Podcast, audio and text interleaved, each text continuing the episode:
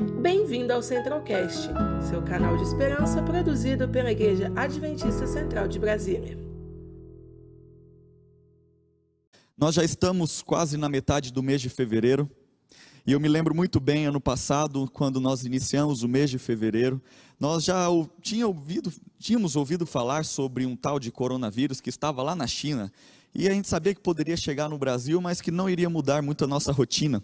Só que o mês de fevereiro passou, o mês de março entrou, e no dia 12, 13 mais precisamente, de março, nós tivemos o primeiro decreto no Distrito Federal, onde as igrejas, escolas e outros estabelecimentos comerciais foram fechados e então uma pandemia começou, foi instaurada no Brasil e também em todo o mundo, e nossa rotina mudou tremendamente.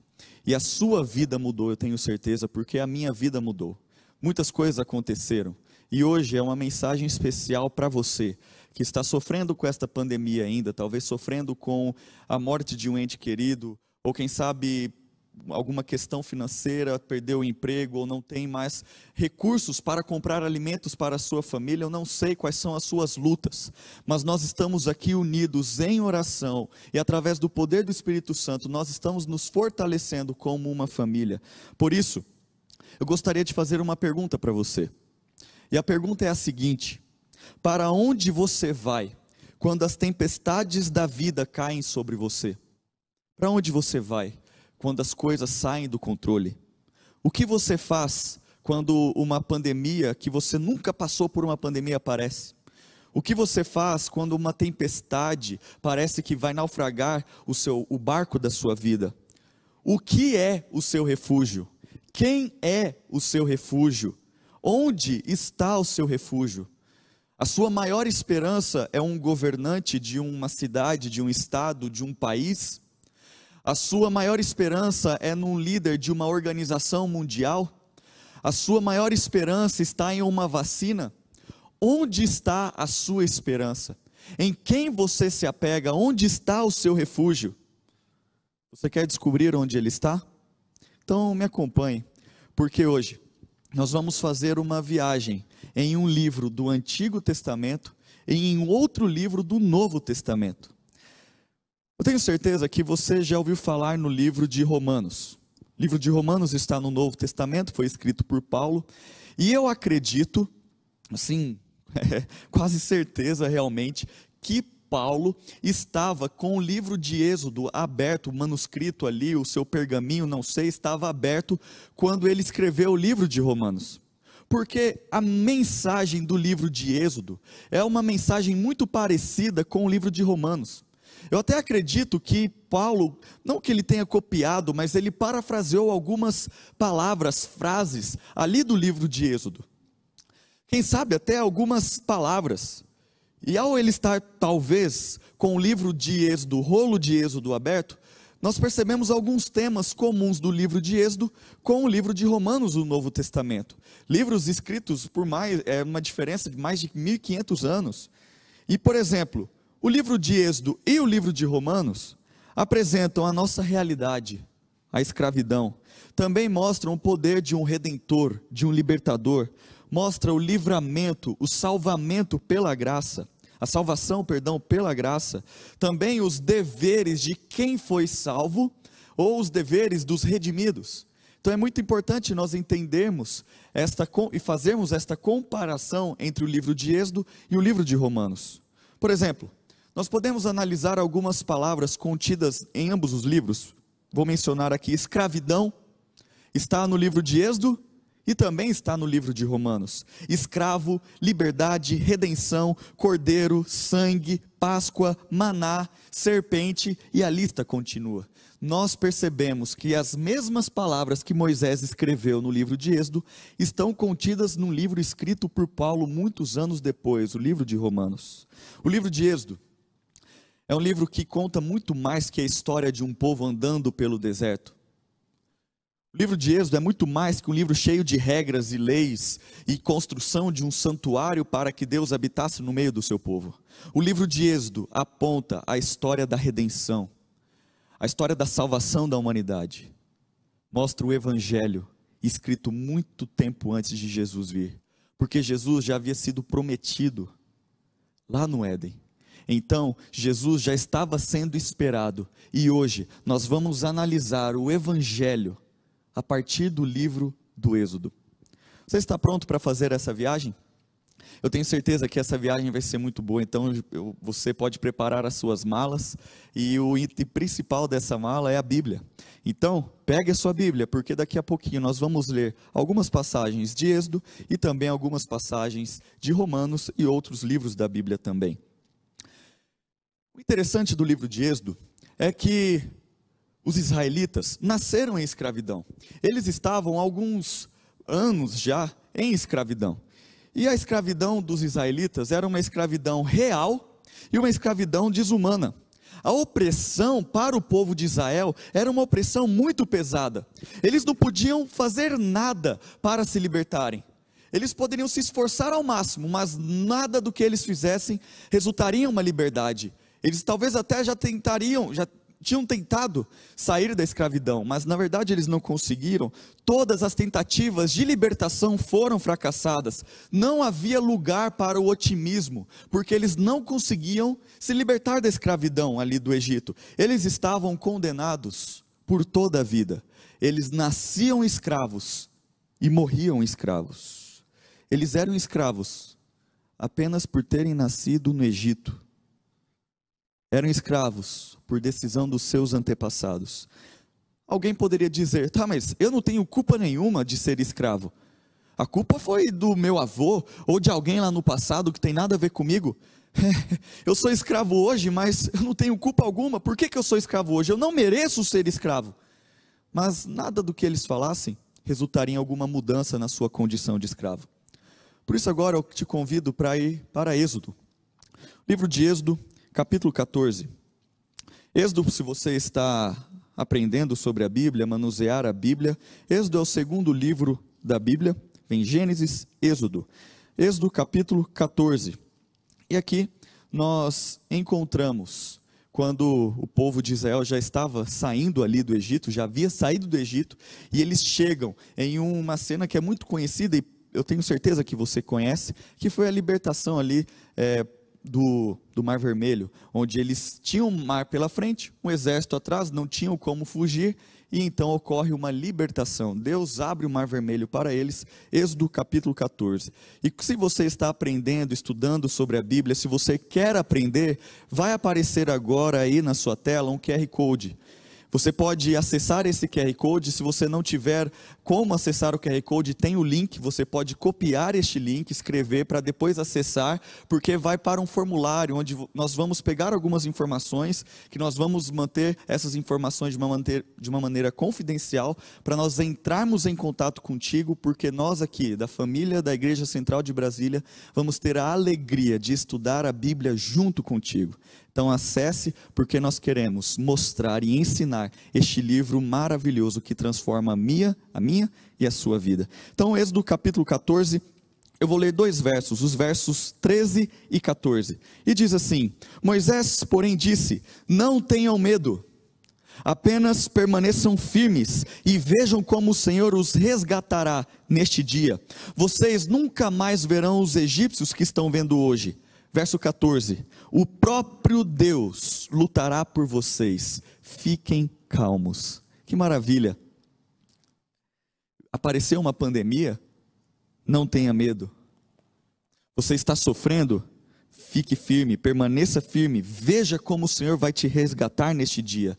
E para o povo de Israel, ele disse: Vocês nunca mais verão os egípcios que estão vendo hoje. O próprio Senhor lutará por vocês. Ou seja, o êxodo, a saída do Egito, foi um evento sobrenatural. Foi uma obra exclusiva de Deus.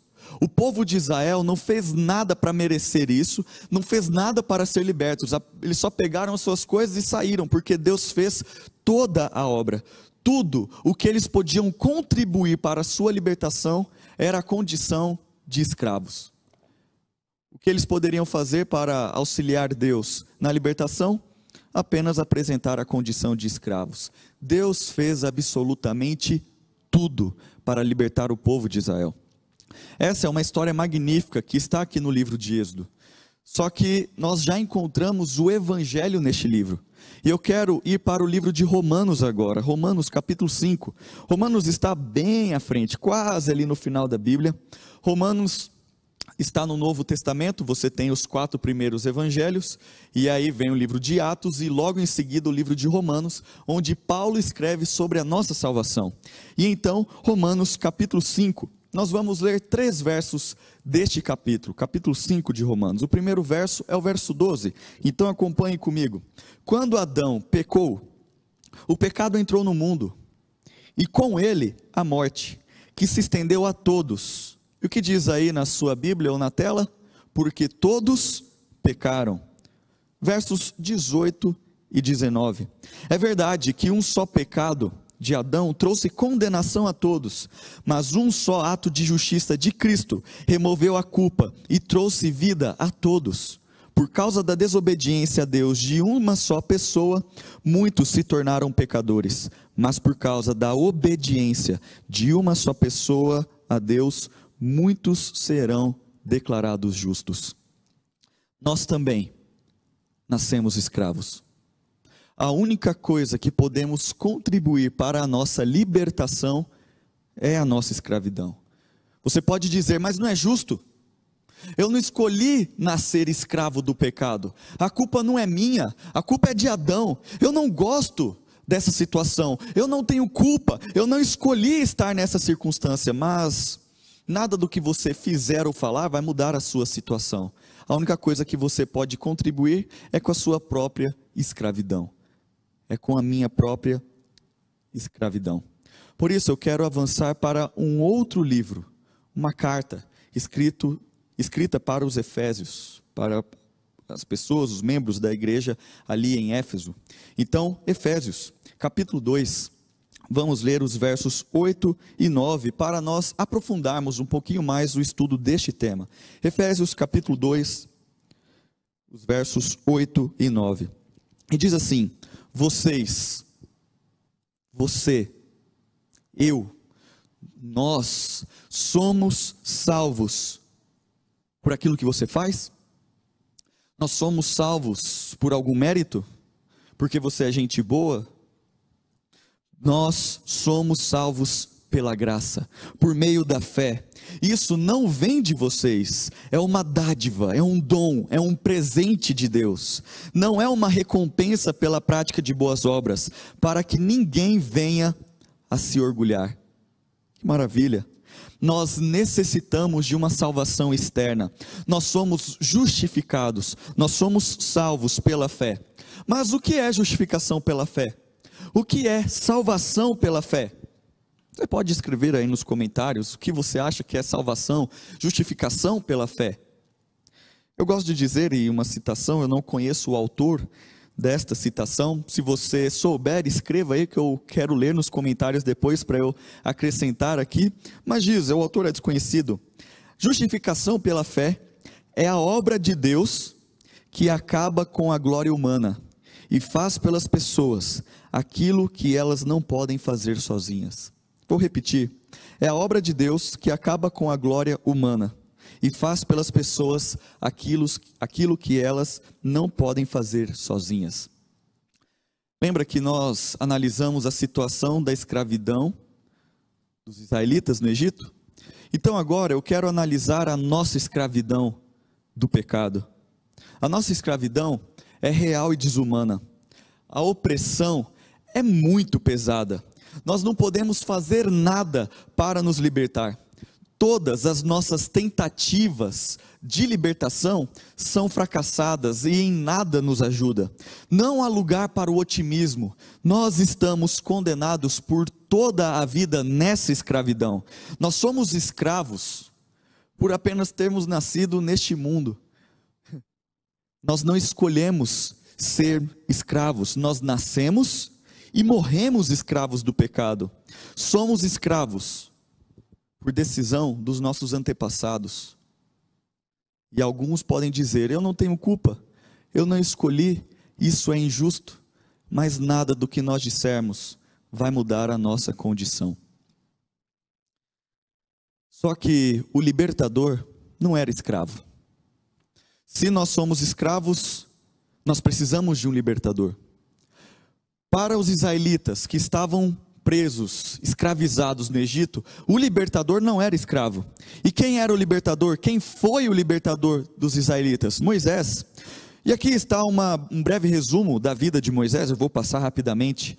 Nasceu Moisés, nasceu escravo, mas era filho do rei. Nasceu em uma cabana, mas tinha riqueza sem fim. Moisés foi pastor de ovelhas, mas foi comandante de um exército. Tinha dificuldade de falar, mas Moisés falava face a face com Deus. Era fugitivo de Faraó, mas era embaixador do céu. Morreu sem entrar na terra prometida, mas esteve com Jesus na transfiguração. Ninguém assistiu ao seu funeral, mas Deus estava ali com ele e o ressuscitou e o levou para o céu. O mais extraordinário é que Moisés é um tipo de Cristo, é um tipo que apresenta o verdadeiro Salvador. Moisés é libertador dos escravos do Egito, Jesus é libertador dos escravos do pecado. Moisés não nos libertou do pecado, mas nós podemos olhar a vida de Moisés e entender que Moisés já apresentava, a história dele já mostrava um Jesus que viria para morrer por mim e por você, que nos liberta da escravidão do pecado. E a mesma certeza que nós temos que Moisés libertou o povo de Israel da escravidão do Egito, é a certeza que temos que Jesus nos liberta e já nos libertou da escravidão do pecado. Eu gostaria de ler algo que Moisés escreveu 1500 anos antes, ou muito mais que isso, ele já havia anunciado de Jesus. Olha o que está escrito em Deuteronômio, capítulo 18. Deuteronômio também está ali no, no Antigo Testamento. Você pode abrir ali. Deuteronômio, capítulo 18, pegue a sua Bíblia. Deuteronômio, capítulo 18, verso 15. E diz assim: O Senhor seu Deus, levantará um profeta como eu, do meio de seus irmãos israelitas. Deem ouvidos a ele. Moisés escreveu isso. O Senhor levantará um profeta. Deem ouvidos a ele. Se formos comparar a vida de Moisés e Jesus, nós percebemos que os dois nasceram quando a nação estava sob o domínio de uma outra nação. A vida dos dois estava em perigo no nascimento. Os dois foram adotados. Os dois passaram parte da infância no Egito. Os dois renunciaram benefícios pessoais. E sabe de uma coisa? A história de Moisés é uma representação clara e pedagógica da vida de Jesus. O livro de Êxodo é uma representação clara e pedagógica do Evangelho em nossa vida. Por isso, nós precisamos entender a Bíblia como um livro único. O Antigo Testamento não foi abolido quando Jesus morreu. Nada foi abolido quando Jesus morreu. O que foi abolido ou que acabou foi o sacrifício que era feito, que mostrava que Jesus viria. Por que, que precisava fazer sacrifício depois da morte de Jesus? Se ele era o Cordeiro perfeito, não era mais necessário. Mas Jesus veio para mostrar que a Bíblia é uma unidade. Você só consegue entender o Antigo Testamento se tiver o Novo Testamento. Você só consegue entender o Novo se você entender o Antigo. O Espírito Santo guiou os autores bíblicos para que nós tivéssemos em nossas mãos um livro inspirado, um livro único, em que nós podemos pegar histórias do Antigo e do Novo Testamento para apresentar apenas uma pessoa, Jesus. Se você não consegue entender a graça de Deus e o que Jesus fez por você, olhe para o livro de Êxodo e veja e conheça o nosso Salvador e Senhor Jesus Cristo. Deus demonstrou para os israelitas que o futuro não dependia deles. O seu futuro não depende de suas notas, o seu futuro não depende se você vai passar no Enem ou algum vestibular, o seu futuro não depende se você passou ou vai passar ou está estudando para um concurso público, do seu trabalho, da sua família. O seu futuro não depende de você, não depende da sua família. O seu futuro não depende da sua igreja, o seu futuro não depende da escravidão. O seu futuro depende de Jesus. O seu futuro depende de Jesus. Você não tem liberdade para escolher o que vai acontecer contigo Você não tem liberdade, não teve liberdade de escolher, em, de escolher nascer em pecado ou não, mas você tem a liberdade da resposta. E hoje, qual vai ser a sua resposta?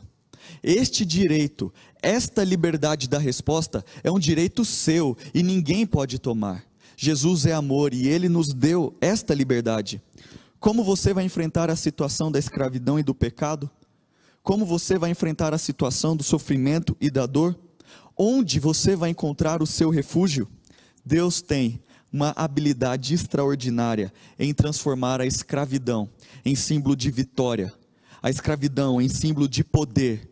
Deus tem o poder extraordinário de transformar a escravidão em símbolo de graça, em símbolo de salvação.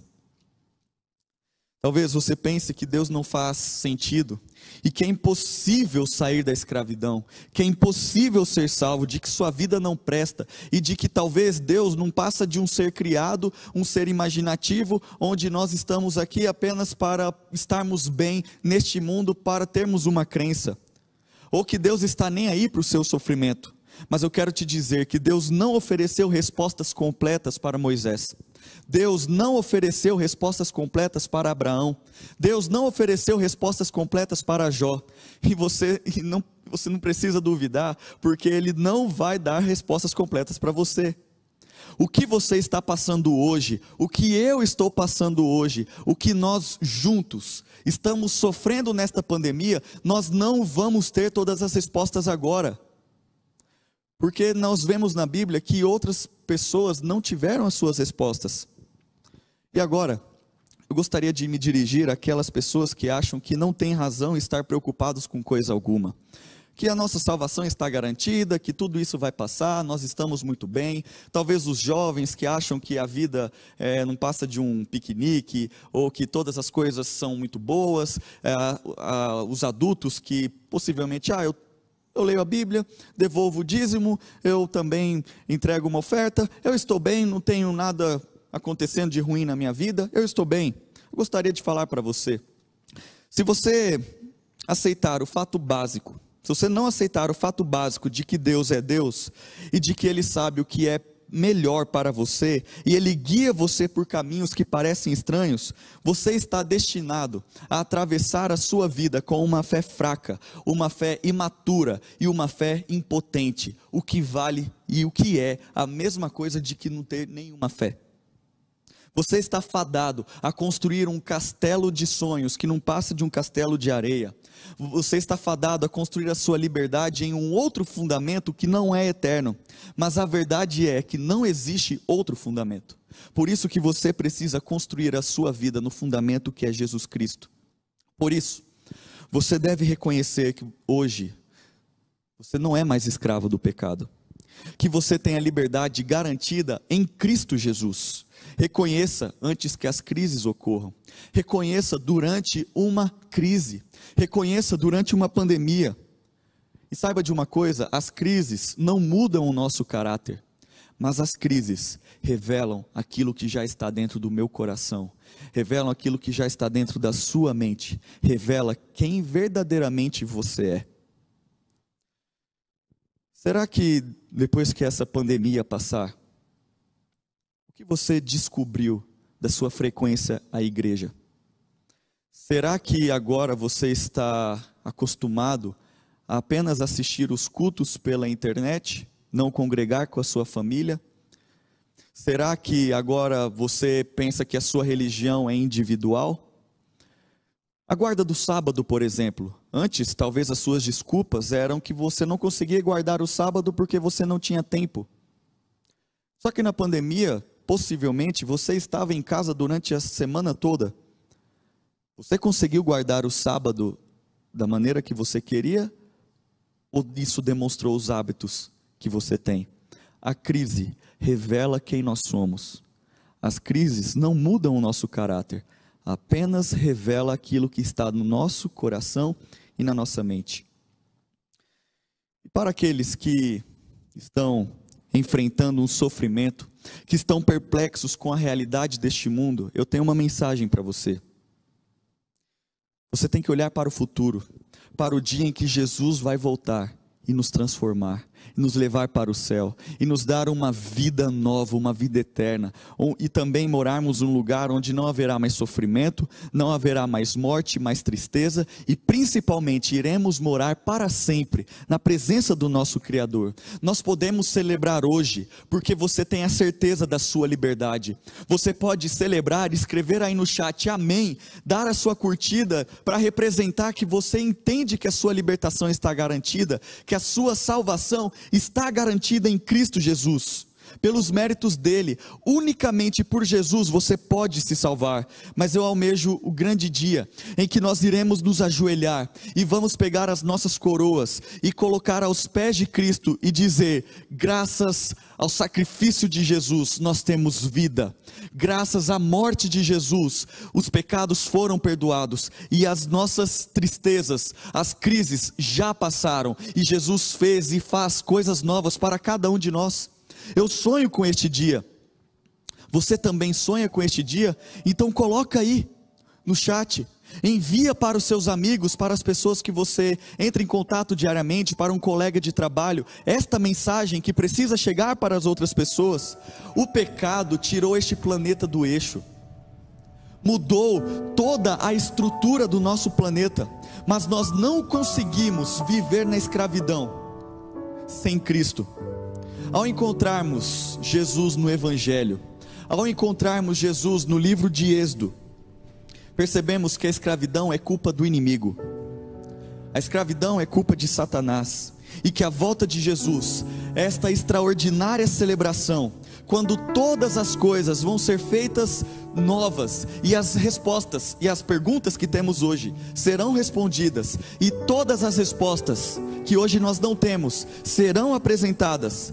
Isso vai mostrar e vai nos animar para que hoje essa esperança que arde, que vibra em nós, vai nos apontar para a resposta que é Cristo Jesus.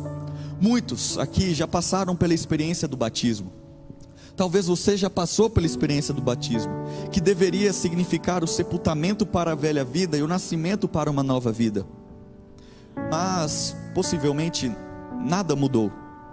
A liberdade talvez não significa nada, pois o coração ainda está no Egito. E possivelmente essa pessoa anseia fazer as coisas do Egito. Não há como entregar metade do coração a Jesus e deixar a outra metade no Egito. Não tem como fazer isso. Não tem como amar a Jesus e continuar apegado aos ídolos, aos prazeres, às ambições seu ego pecaminoso. Existe uma frase, eu acredito que é do Amin Rodor, foi meu professor de teologia, que diz assim: quase, mas não completamente salvo, significa estar não quase, mas completamente perdido. Eu vou repetir quase, mas não completamente salvo, significa estar não quase, mas completamente perdido. A Páscoa, a saída do povo de Israel do Egito, que remetia à morte de Jesus na cruz, é um protesto contra um cristianismo parcial, contra um cristianismo que não envolva uma profunda e definitiva renúncia da velha vida egocêntrica, uma maneira de viver uma vida apenas centralizada no que eu quero ou naquilo que eu gosto, mas é uma vida centralizada em Cristo Jesus. Que a cada dia você acorde e entregue a vida a Jesus que a cada dia você viva para este Jesus, porque Ele é a nossa única esperança.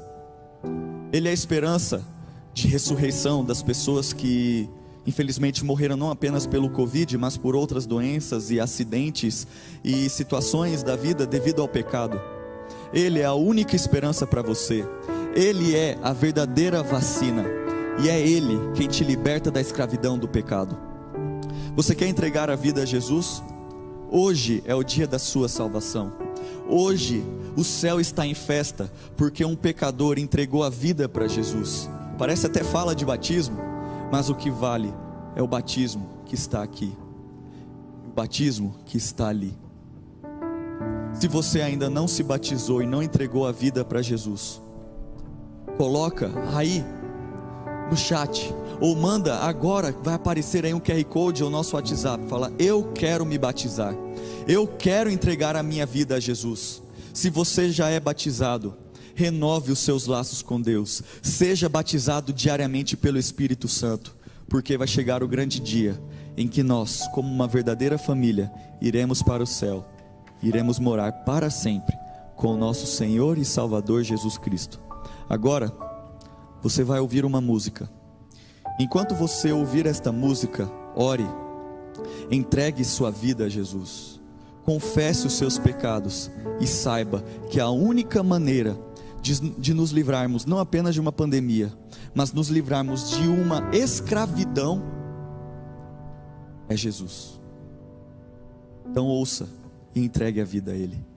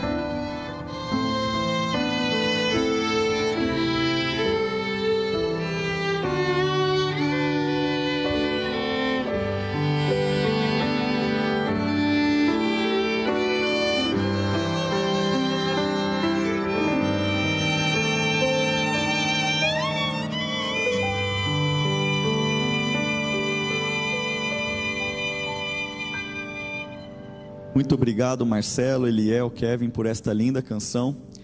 E aqui o Raimundo colocou Amém. A Sara colocou Eu Acredito, Maria da Paz, Luzier, Luciene, Luísa, Dalveri, Maria Aparecida colocaram Amém. Eu creio. A Lucimagna Neiva também colocou linda mensagem: Deus seja louvado sempre. E o Luiz Aníbal colocou: Eu sonho em um dia estar com Jesus. Eu também sonho estar um dia com Jesus. Hoje nós já estamos com Ele, mas eu sonho realmente estar presencialmente, pessoalmente com Jesus, o nosso Criador, o nosso Salvador. Agora eu quero orar por você.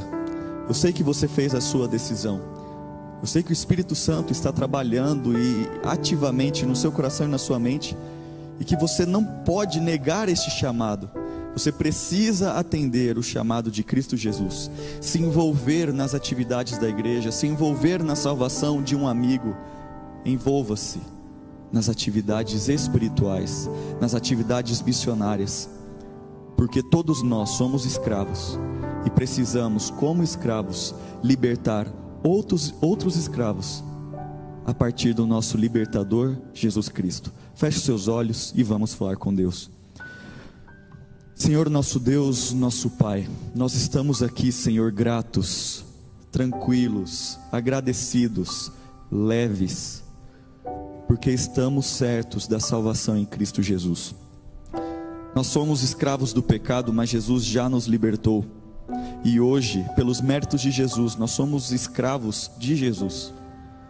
Porque nós queremos fazer tudo para Ele. Nós queremos amá-lo mais, nós queremos servir mais nós queremos nos relacionar mais. Por isso, abençoe cada pessoa que está acompanhando esta mensagem. Que o lar, que o trabalho, que todos os aspectos da vida de cada um seja inundado pela presença do Espírito Santo. Que Jesus seja o centro da nossa vida e juntos encontremos Jesus e moremos eternamente na tua presença. Abençoe cada pedido que foi colocado aqui. Muitos pedidos relacionados à saúde, alguns relacionados ao retorno e à conversão de filhos que se afastaram dos teus caminhos. Os motivos são variados, mas a fonte do poder é uma fonte só, que é a fonte da água viva, que é Jesus Cristo. Que todos nós tenhamos a certeza da salvação em Cristo Jesus, que como uma família nos unamos para pregarmos o Evangelho e que assim, em breve, vejamos Cristo Jesus voltar nas nuvens. Nos abençoe, em nome de Jesus. Amém. Que a graça de Jesus, o amor de Deus o Pai e a comunhão do Espírito Santo esteja com cada um de vocês. Amém. E nos vemos no sábado às 9 horas da manhã e também no domingo às 19 horas e 30 minutos Compartilhe este vídeo, ore por seus amigos e se envolva em ações missionárias e na pregação do Evangelho. Que Deus te abençoe.